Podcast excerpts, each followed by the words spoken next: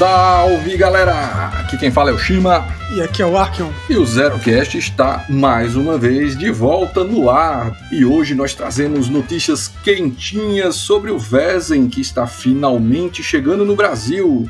Hoje estamos com o Matheus da Retropunk. Salve Matheus! Olá pessoas, obrigado por me receberem aqui. Eu sou o Matheus Herpes lá da Retropunk e eu sou o tradutor desse jogo. eu fico muito feliz que isso caiu no meu colo para trabalhar. Cara, eu não sei se as pessoas normalmente ficariam felizes ou preocupadas, porque é uma responsabilidade. Um RPG sueco, cara, cair no seu colo. Mas, Matheus, diz para diz cada um de nós, qual é o teu papel hoje em relação ao Vezem que está vindo para o Brasil? No momento dessa gravação, eu estou traduzindo o jogo, estou no processo da tradução.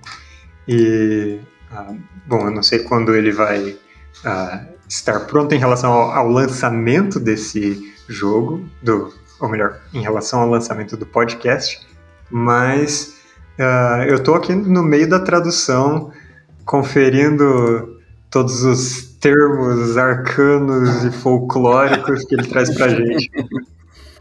A pergunta que não quer calar, como é que vai o seu sueco? Como é que tá o seu conhecimento sobre sueco? É, você quer que eu responda isso em sueco ou pode ser em Não, eu não falo sueco. É, eu não falo sueco, eu tô traduzindo o jogo a partir do inglês, né? Menos mal, né, Mas, né, Matheus? É, é, menos mal, com certeza. Mas como é um, o processo de tradução, a gente tem que ir atrás da fonte mesmo, então constantemente eu recorro aos termos como eles são é, no, no original escandinavo, digamos assim, para encontrar equivalentes adequados para o português, né? Porque não se trata só da, da gente fazer uma tradução ao pé da letra, igual o Google Tradutor nos traria, mas tem que fazer uma localização, uma adaptação para a realidade brasileira. Nada é. contra o seu Google, viu? Nada contra o seu Google. Fica aqui registrado. Nada, Ele me ajudou muito durante a minha vida. E, e, pegando carona aí, é, foi muito difícil, né? Porque é, equilibrar né, a, a, fidelidade aí do. Provavelmente já do inglês, né? Do sueco e essa necessidade aí de adaptação para nossa língua?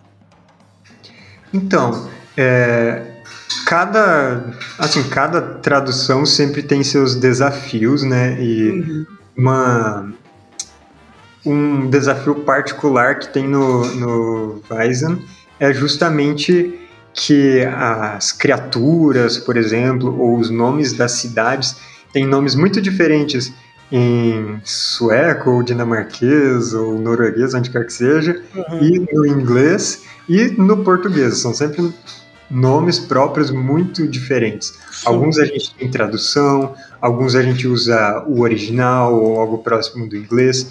Então, é, eu acho que uma das dificuldades acaba sendo, sendo isso, né? Ir atrás de qual das versões que a gente usa, onde cabe uma versão própria, onde cabe uma tradução que já é bem uh, conhecida. É, por exemplo, para dar um exemplo, né? Vamos pegar a cidade de Estocolmo. Todo mundo fala Estocolmo em português. Em inglês eles usam Stockholm. E no original vai ser um nome que a gente não consegue falar. Então, Outra, vou pegar carona aqui, porque nós já recebemos aqui um, um parceiraço, o Rodrigo. Um abraço aí pro Rodrigo. Como é que se pronuncia esse bendito nome? É Vezen, Vaezen? Ve... A gente apelidou carinhosamente por Vevé, para simplificar. Então, Vevé é o nosso xodozinho. Mas como é que se pronuncia esse bendito nome? Olha, como pronuncia o Vevé? É. Eu sou a favor de, aqui no Brasil, a gente chamar de Weizen, porque é assim que ele está escrito. Pronuncia o A e o E separado. Muita e... gente pronuncia como se fosse o latim, né? Aquele Wesen, Wesen. É, como se fosse junto, né? Como se fosse é no lugar. Pode ser uma pronúncia também, mas é, quando, como a gente está trazendo o jogo para cá, localizado, eu acho que facilita a gente chamar ele Vamos da maneira regionalizar o Vevé. Muito bem, muito bem. O Vevé, isso, gostei. É, então vai sair Retropunk. Na capa bota Vevé. Entre aspas, né? Vevé. Os amigos mais íntimos, né? É, é, mas, cara, aí você tava falando da, da questão dos nomes, né? E, assim, o Weizen ele é, é um, um jogo de horror cultural, né? E como tal, suas criaturas, elas são é, provenientes do folclore sueco, né? Uhum. Como é que tá sendo isso aí, cara? Porque a gente tá percebendo no Brasil uma coisa que é de uma cultura que é muito alienígena, assim, pra gente, né? Isso. Desde os nomes a- a- ao conceito de algumas criaturas. Aham. Eu diria que as criaturas do, do Weizen, que se chamam Weizen, esse é o, o nome genérico, ou melhor, o nome geral das criaturas, né? Elas são o equivalente ao nosso folclore mais rural daqui. É, digamos que seria o, o equivalente ao corpo seco, ao curupira, ao boitatá, só que lá da Escandinávia. É, então tem coisas bem conhecidas, né? Tem gigantes, tem trolls, tem fantasmas, sereias. Isso é fácil, mas aí a gente tem criaturas que são mais mais desconhecidas e até que tem nomes e, e descrições difíceis da gente trazer para nossa realidade. Então, É o Lyndon Worm, né? Lyndon Worm, tem o Mylen, tem outros aí que são bem, até de pronunciar como você falou, é difícil. Pois é. É, então, é, algumas criaturas têm uns nomes fáceis, mas outras têm, têm al- algo bem mais desafiador. Tem uma criatura chamada o Neck. E a princípio alguém pode olhar e pensar, não, isso daqui é o, pescoço, né? Neck em inglês, pescoço. É. Mas não, esse é o nome próprio da criatura, ele se chama Neck. Hum, existem outras, por exemplo, Church Grim, que é como se fosse um fantasma de uma igreja, um espectro, Uhum. com formas animais. Ele tem um- uma descrição, é uma coisa interessantíssima, uma coisa fantástica de se usar de jogo. Quando eu for narrar, vai ser o primeiro que eu vou colocar, com certeza. A gente teve um na, na aventura que a gente tava jogando. Aham. É, ele é Ninguém muito legal. É, olha só, monstro secreto. É. Cara, e, e já pegando carona, como é que foi seu, seu contato com, com o jogo em si? Suas impressões? Quando, se você já conhecia o jogo antes ou você ficou conhecendo agora que você iniciou o processo aí de tradução? Como é que foi? Eu conheci ele assim superficialmente quando a quando ele foi anunciado pela primeira vez para ser trazido para o Brasil, né? Já faz alguns anos. Uhum. É, mas aí eu não cheguei a ler ele a fundo, a jogar nada do tipo. Aí agora que eu recebi ele para tradução, foi que eu tive esse contato mais aprofundado. Aí faz parte do trabalho ir atrás das fontes e do conhecer o sistema a fundo, ver o que já, já tem é, de, de similar para a gente trazer algo bem coeso, né? Mas esse foi meu primeiro contato a fundo com o jogo mesmo. Uhum. Aí você já jogou, vai jogar? Como é que tá sendo? Ainda não joguei. O tempo Cara, de traduzir ele me tira o tempo de jogar. Pois é, Eu mas assim, imagino. a experiência de mestrar enquanto você faz a tradução, talvez isso ajude a detectar é, certas peculiaridades, né? Eu acredito que seria bem interessante. Mas eu Sim. já deixo aqui, se você for mestrar, pode nos chamar, a gente faz parte do playtest aí. a gente se candidata aí a. É, não se preocupe não, falta- a gente faz esse favor para você de jogar na sua mesa. Quanta gentileza. Pois é. Então, o. É, tipo, você tem o seu canal, né, no, no YouTube, o Ideias Arcanas, né? E você fala de vários outros jogos também, né? Vários Uhum. outros sistemas. É, qual, qual foi assim, a- olhando com o seu olhar de, de quem já é experiente, já jogou outros jogos e tal, o, quando você bateu os olhos no você falou assim, esse jogo tem potencial, né? Você, como é que foi isso? Você já na hora assim preciso jogar? Como é que foi? Olha, a temática dele, o cenário, ele me atrai muito. É, eu gosto muito de jogos investigativos, muito de horror. Uhum. Eu escrevo bastante coisas de horror, inclusive. E ah, ele tem um cenário muito único, né? Uma ficção histórica. É, ele pega esse período que é muito, muito chamativo de uma não dá para chamar exatamente de vitoriano, porque não é Inglaterra, mas ele é revolução industrial e horror folclórico é muito bacana. Então, essa parte já me atraiu logo de cara. E junto com as ilustrações dele, né, que, por favor. É, o, o Johan Eger Kran, ele é fantástico, né? Uhum, assim, o Vez, ele, ele tem uma simetria com Tales from the Loop, né, que são dois RPGs baseados em um livro de imagens, né? Sim. O Tales from the Loop no Tales from the Loop, e o Vezen, no livro, que agora eu me esqueci o nome, mas é um nome, não é só Vezen, é, é um nome acerca de criaturas do folclore escandinavo.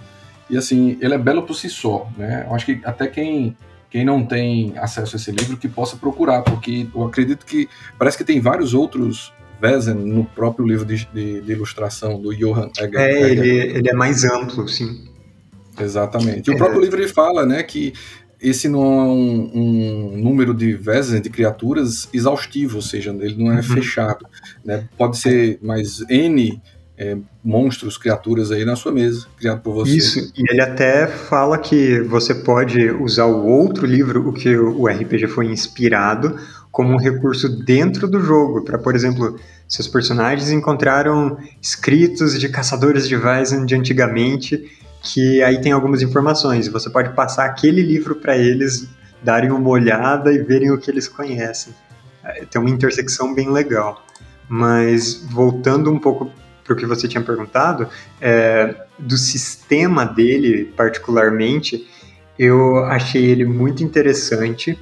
É, a, a maneira que ele trata as investigações é muito legal porque o livro todo te direciona para uma maneira é, muito específica de você lidar com essas criaturas e de você conduzir as investigações, né?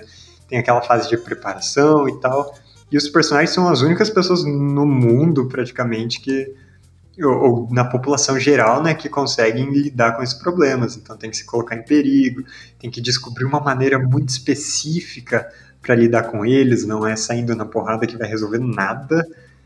E ele também tem depois uma parte de, de você descobrir, aprimorar a sua base, né, o, o castelo. Uh, essa parte eu chamo brincar de casinha, é fantástica essa parte. Brincar de casinha. E é, ele tem essa parte de brincar de casinha muito mais legal do que eu vi em outros jogos. Porque ele tem realmente juntando muita parte mecânica útil pra caramba no jogo, com uma parte narrativa muito, muito instigativa. Matheus, uma dúvida é, em relação a esse processo de tradução. Eu sei que você deve estar ainda a vários passos de finalizar, até porque o processo de tradução é terrível, assim, complexo, volumoso, mas eu pergunto, teve algum trecho, algum termo, mais precisamente algum termo que você já se deparou que foi aquele que mais deu dor de cabeça para você no processo de tradução, ou até agora tem sido bem suave? É, tem, tem vários termos bem desafiadores. Tem um que, uh, inclusive, ainda não tem uma solução fácil, é algo que eu estou trabalhando para dar um, um, por trás da, das cortinas aqui para vocês, que é uma criatura chamada Mare, que ela é associada com pesadelos, né? Inclusive é dali que vem o termo Nightmare em inglês, exatamente. Mas se você pegar a palavra mare sozinho, você vai achar, ah, isso é égua em inglês, né? Cavalo uhum. feminino. Mas, na verdade, não tem nada a ver com isso. Mare é um nome, nome próprio, específico de espíritos relacionados com pesadelos. E uh, esse é um termo que nós não temos um equivalente em português. Então, é algo que eu estou ainda na, na pesquisa para definir o termo, e eu estou indo atrás de alguma fonte que, que me ajude nisso. Pois é, a gente fica imaginando que os americanos de repente tiveram a mesma dificuldade, né? De, de saber, a gente traduz, mantém o mesmo nome, né? É. E agora a nossa vez com brasileiros tentando trabalhar o português. Esse caso específico, eles têm, eles tiveram uma facilidade porque eles puderam manter o, o Mary exatamente como é. É o mesmo termo em é o mesmo termo. Uhum, ah, sim. Ah, tá. é, ele é escrito um pouco diferente, mas a pronúncia, se eu não me engano, é igual. E É, então eles puderam manter assim, o que facilita para eles. Mas uh, em português a gente tem uma cultura muito diferente, né? Não é uma cultura anglo-saxônica, não tem as mesmas influências, então tem que ir atrás das nossas referências para isso. Uh, então, uh, não falando que é, que é assim que eu vou, vou fazer para esse termo específico, porque eu ainda não, não tenho ele fechado, mas às vezes cabe buscar algo similar que a gente já conhece em português para substituir, e quando há uma substituição grande, é, em outras traduções eu já conversei diretamente com os autores para saber se eu podia mudar para fazer se ia fazer sentido no, no jogo. Então é um trabalho bem minucioso.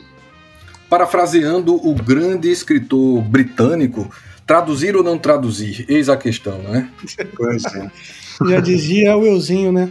Mas, é. cara, pegando carona aí, é, vocês têm alguma comunicação aí com a Free League nessa questão de ah, pode traduzir isso, não pode, pode adaptar, não pode, tem que Qual ser. Qual o grau de liberdade que eles concederam ao Brasil nesse processo? É, isso, uh, isso não é tanto acordado previamente, mas a política das traduções, assim, das nossas traduções sempre foi qualquer mudança significativa, a gente entra em contato com eles, explica todo o contexto e, e aí eles aprovam ou não, né? Isso foi assim em outras, outras traduções que eu já fiz e se surgir uma questão assim no Weizen que seja algo significativo, a gente entra em contato com eles também. Outra coisa, é, existe alguma possibilidade ou já, ou já existe, se é que não, já não existe, é, de se submeter alguma tradução, algum termo à comunidade para que não incida de novo em bugurso ou sei lá, alguma coisa desse tipo, assim, no, nas traduções ah, dos RPGs. Eu não vou falar do trabalho do, de outros tradutores aqui. É. Deixa pra lá, esquece. É, não, não, vamos submeter isso, não precisa assim, é, eu acho que, que, na verdade, é uma coisa que tem que ter uma noção do, do tom assim do jogo quando vai fazer isso. Por exemplo, o Weizen é um jogo que se leva muito a sério, né? Ele é um jogo sinistro, sombrio. Então, é, eu, eu não vou colocar alguma palavra que seja uma meio que um, um, duplo sentido que vai dar risadas na hora que a gente. Ou até mesmo uma tradução literal, que às vezes o que mais choca é a, é a tradução literal, né? Tipo, isso. caraca, a tradução literal é isso, mas pronto. Se fosse mer, seria só pesa Pronto, o nome do Vez é Pesa, porque Delo ficou para o outro, o irmão gêmeo dele, né? Então fica bizarro isso aí, né? Isso seria, assim, uma péssima tradução nesse caso. Pois é. Mas, Só traduziu metade, é Delo, né? O nome do Mas... Vez é Delo, né? Porque vem de Nightmare, então Pesa e o Delo, né? São dois irmãos gêmeos aí. É, meio que você consegue pensar numa lógica meio, meio torta, assim, para colocar exatamente isso na tradução. Mas, é, então no, no Weizen esse tipo de coisa não caberia. Mas teve um outro jogo que eu traduzi, que se chama Brancalônia, que aí ele é um jogo totalmente galhofa. E o jogo inteiro se sustenta nos trocadilhos, no duplo sentido, em rimas, em, uh, em piadinhas, assim. Então, aí era um outro tipo de tradução que eu tinha que buscar. É. Mas fala aí, então, quais outros jogos aí que você traduziu? Pra gente ter uma noção? Bom, é. Não necessariamente eu... jogos, né? Você já traduziu um monte de mais coisa. é, eu, eu, trabalho na Retrobank com tradução especificamente de RPGs, né? Então, é, eu comecei traduzindo algumas coisas de rastro de Cthulhu. É... Por sinal, eu adoro esse jogo, cara. Ah, ele é muito bom. É o nosso tchutchuco, né? Aqui tem um Vevé, tem um tchutchuco, por aí vai, né?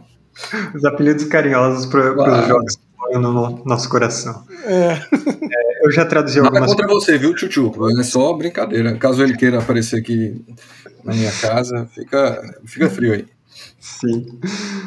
Uh, algumas coisas de Savage Worlds, uh, o Brancalônia que eu mencionei agora, uhum. o, um que está em financiamento coletivo nesse momento, que é o, o Zag Yojimbo, uh, eu traduzi também. É, o, eu traduzi parte do guia da MC de City of Mist e uhum. alguns outros que já foram anunciados, mas ainda não tão avançados no processo de, de edição, de, de diagramação e tal. Por exemplo, o Nibiru, a Coyote Corvo, que a editora já anunciou, mas que eles ainda estão mais para trás na fila. Mas é, que... Nibiru foi um que eu li, cara, eu achei extremamente doido e interessante esse jogo. sim. Também é mas... outro jogo muito bonito. É, sim. Então você é um rapaz já experiente aí na arte de, de, de trocar as línguas do, dos jogos. é, já, eu já tô com, com alguns, alguns anos de retropunk. Bacana. E aí agora a pergunta que não quer calar, já que a gente tá falando né, de tradução, vamos falar um pouquinho também, só ali pincelando por alto. Dentro desse processo de tradução do Vezem, Uhum. Mais algum outro livro do Vezem você está traduzindo ou só o módulo básico? A gente sempre começa pelo módulo básico, né? Ah, tá. É, de, de outros livros, por enquanto não, não vieram para minha mão. Mas, Mas é... calma, pessoal, nada que ainda não possa acontecer. Temos paciência. É, é algo que está totalmente em aberto. E essas coisas dependem muito da recepção da comunidade, né? A gente já viu que é, as pessoas se empolgaram muito com o anúncio do, que, que ele vai sair pela Retropunk, que ele está em produção. Então, se continuar essa empolgação, se o pessoal entrar na onda do jogo mesmo, se o financiamento coletivo for um sucesso, é, esse é o sinal para trazer as outras coisas, o material adicional mais rapidamente. É, eu já deixei de gastar o meu dinheiro do lanche para poupar para comprar os livros. Então, assim, eu tô crente que vai chegar tudo. Cara, sim.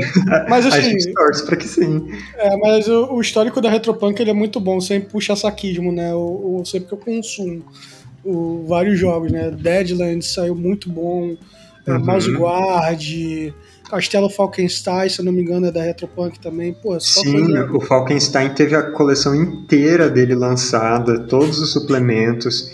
É, o Seed of Mist, que é mais recente, Sim. ele teve logo depois o Guia da MC também lançado. É, e, e, Savage, né? Tudo, tudo de Savage tudo sai. Savage, é. Tudo de Savage sai. É, e, e, engraçado, né? O City of Mist ele também tem esse componente aí cultural, né? De certa forma. É, só que ele é, ele é mais amplo, ele é uma, uma caixa de areia, né? Você pode trazer de tudo, tudo. Então, inclusive, quem gosta muito da mitologia, do folclore de Weizen, pode absolutamente levar ele para dentro de Seed of Mist Caraca, jogar com os Weizen. É, isso Caraca, seria interessante velho. pra cacete, né? Eu Sim, nunca é tinha pensado punk. nisso. Uhum. Cara, não é retro, eu... mas é punk, viu? Não é retro, é, mas já, é punk. Já veio no nome, né? Esse seria vintage punk. Vintage, vintage punk, punk, é. é da hora, cara. Muito show. Uh, eu, eu, confesso que dentro desse contexto do, da, da, expectativa que a gente está tendo acerca do, do, que vem ou do que não vem, uhum. quando eu fecho meus olhos assim, eu imagino né, os quatro livros que até então já foram lançados, né, que tem o Core Hollow Book, é, em seguida veio uh, a Wicked Secret, depois vieram mais recentes, o Mythic Britain e o Ireland e o Season of Mystery. Eu consigo imaginar esses quatro livros junto com o escudo do mestre num slipcase bem da hora, cara, tudo embrulhadinho assim do lado daquele saquinho de dados ali, sabe aquele financiamento pá, pauleira, pronto, é isso, quando eu fecho meus olhos eu imagino isso na minha casa aqui, entendeu? É. É. para que esse sonho se torne realidade aí pela retro. Vamos torcer. Vamos é, porque, torcer tipo, trabalhar isso. Você não precisa nem jogar, cara. É um livro tão bonito você pode deixar ali só de enfeite. Não, o meu eu vou deixar lacrado aqui, né? Vou ler os PDF da vida. Pois é. Eu vou jogar pra cacete, moral. não, o livro tem que ser lido. Uh, mas pra, pra, pra finalizar, Matheus, é, fazer aquela pergunta de programa de Fátima Bernardes, né? Cara, é, é, do, do, seu ponto de vista aí profissional, como é que você. O quão importante tu acha essa questão de, de trazer mais o, o, os jogos é, para a língua portuguesa? Como é que isso aí você enxerga isso no, na questão de inclusão aí de novos jogadores e tal? É, olha, eu acho que o hobby do RPG ele depende totalmente da, da localização em português. Eu não acho que ele se sustentaria se a gente dependesse só de consumir conteúdo em inglês. É, porque não, não dá para realmente exigir que as pessoas consumam conteúdo em outra língua, né? E eu acho que tão importante quanto a gente trazer conteúdos para português é a gente buscar conteúdos que estejam fora daquele mainstream. Uhum. Conteúdos que não sejam produzidos em, exclusivamente nos Estados Unidos, é, que não sejam produzidos sempre pelas mesmas, pelas mesmas pessoas. Então, é, isso é algo que é, eu, inclusive, já admirava na Retropunk antes de, começar, antes de começar trabalhando com eles, que era de como ir um pouco além daquilo que está mais na, nos holofotes dos RPGs, né? E agora, eu mesmo já trabalhei com vários RPGs que saem desse mainstream, então, uh, que eu tenho muito orgulho de ter, de ter podido trabalhar. Então, lá no, no Savage Worlds tem aquele cenário de Winter Eternal, que se eu não me engano é produzido por um sul-africano, o Coyote Corvo, que eu traduzi recentemente, ele é um livro de um indígena americano, feito por indígenas americanos. Maneiro, então, bacana, cara. Ir atrás disso e trazer esses jogos para os holofotes é algo bem engrandecedor. Sim, sim. Assim, é, é, assim eu, eu acho que a gente tem o D&D, que sem dúvida é o maior, maior marca, né, no, nos nomes de RPG. E, assim, não que eu odeie D&D, eu gosto de jogar D&D, mas eu acho que muita gente perde muita coisa que talvez fosse gostar muito mais, né?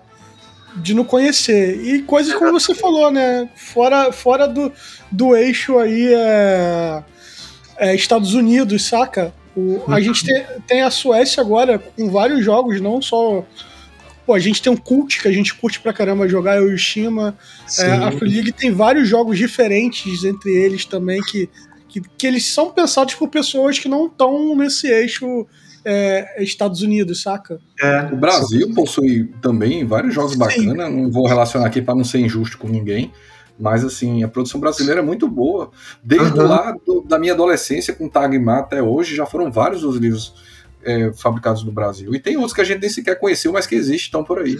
É, e, e tem uma comunidade agora é, independente muito legal. Editoras pequenas ou pessoas lançando coisas por conta própria que estão sendo muito incríveis. E aqui eu até elogio a plataforma Drive-Thru RPG, porque pessoas mundialmente desconhecidas acabam sendo mundialmente conhecidas através de lá, né? Produzindo suplementos de qualidade. É, não, RPGs. É um trampolim para as pessoas serem vistas. E, e aqui eu faço só uma. E aqui eu... também aqui, né? O Dungeonist também. Apesar que a Dungeonist, se eu não me engano, ela saiu de ar, ela anunciou é. que estaria. É, é, faz pouco tempo, fechando. né? É. Tá fechando. É, uma coisa que eu pergunto é que, dentro desse contexto da capacidade de hoje em dia do, dos jogadores de RPG pensar e criar e produzir, é, será se a gente teria condições de imaginar que, nessa chegada do, do Vezem no Brasil, será se teria condições de pensar como alguns outros RPGs que vieram para cá de um cenário, cenário não, de um material escrito por brazucas, né? Será se ou, ou será se vai ser uma coisa? Aí eu pergunto com base no que você sabe até agora. Será se tem possibilidade de vir um cenáriozinho ali escrito por um brazuca? Possibilidade com certeza tem. É, a partir de quando a gente produziu o RPG, mesmo quando ele estiver mais, a, é, mais avançado, é, se a editora original permitir, aí a gente pode produzir material como já foi feito para vários outros RPGs, né? A Retropunk ah, tem uma revista, né? E imagina isso. se de repente a gente coletar material nacional, vendo ali os, os brasileiros escrevendo para brasileiros. Muito interessante. Uhum, com certeza. Produz muita coisa.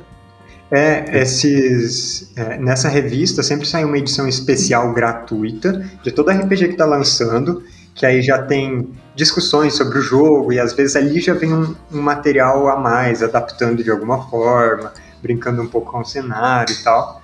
Mas é, depois disso, ainda tem a, a assinatura que é do, do, financiamento recorrente da Retropunk, que aí na revista sai, pode sim sair material é, próprio, talvez até localizando no Brasil porque é legal que o, próprio livro básico do Weizen ele já fala que existem Weizen em outras partes do mundo, né?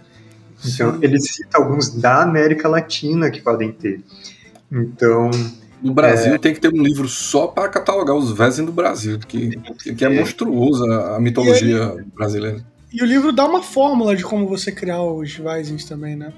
É, e é muito fácil porque as fichas deles são simplificadas. Eu acho que é muito fácil de fazer um, uns homebrews, um, um conteúdo próprio, porque eles têm características bem curtas, assim, uma tabelinha assim com, com cinco atributos, alguma coisa assim, algumas condições que eles podem ter, a parte de magia é super vaga, então é muito fácil de improvisar.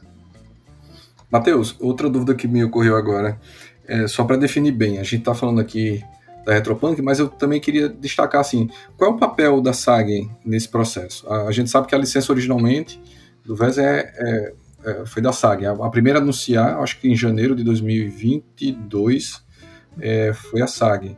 Uhum. Já estamos em abril de 2023. É, como é que foi que surgiu isso? É, a Sagen quis fazer uma parceria, chamou a Retropunk, ela detém a licença e houve divisão de tarefas. Como é que foi mais ou menos? Você tem esse conhecimento? É, eu estou mais por fora dessa parte. Até onde eu sei, a licença é, continua sendo da Sagan. E ela tá. O livro então vai ser lançado meio que numa parceria. Mas das minúcias desse, desse processo todo da licença eu tô por fora, mesmo que não é a parte que eu trabalho, né? Perfeito. Show de bola. Pois é, Matheus, o nosso papo está espetacular, uma maravilha. Por aqui a gente conversaria ainda mais meia hora à frente, mas o nosso tempo acabou. E aqui eu quero perguntar ao Arkion. Arkion, quer fazer as honras, Arkion? Matheus, muito obrigado. Que esperamos que você volte para conversar mais vezes de outros assuntos também. Com certeza, foi um prazer conversar com vocês, pessoal. Matheus, e quem quiser encontrar você, como é que faz aí? Você tá. Eu sei que você tem um canal no YouTube. Como é que a pessoa te acha lá no YouTube? Isso, é só me procurar por aí, arroba Ideias Arcanas em qualquer rede social, no YouTube, na Twitch.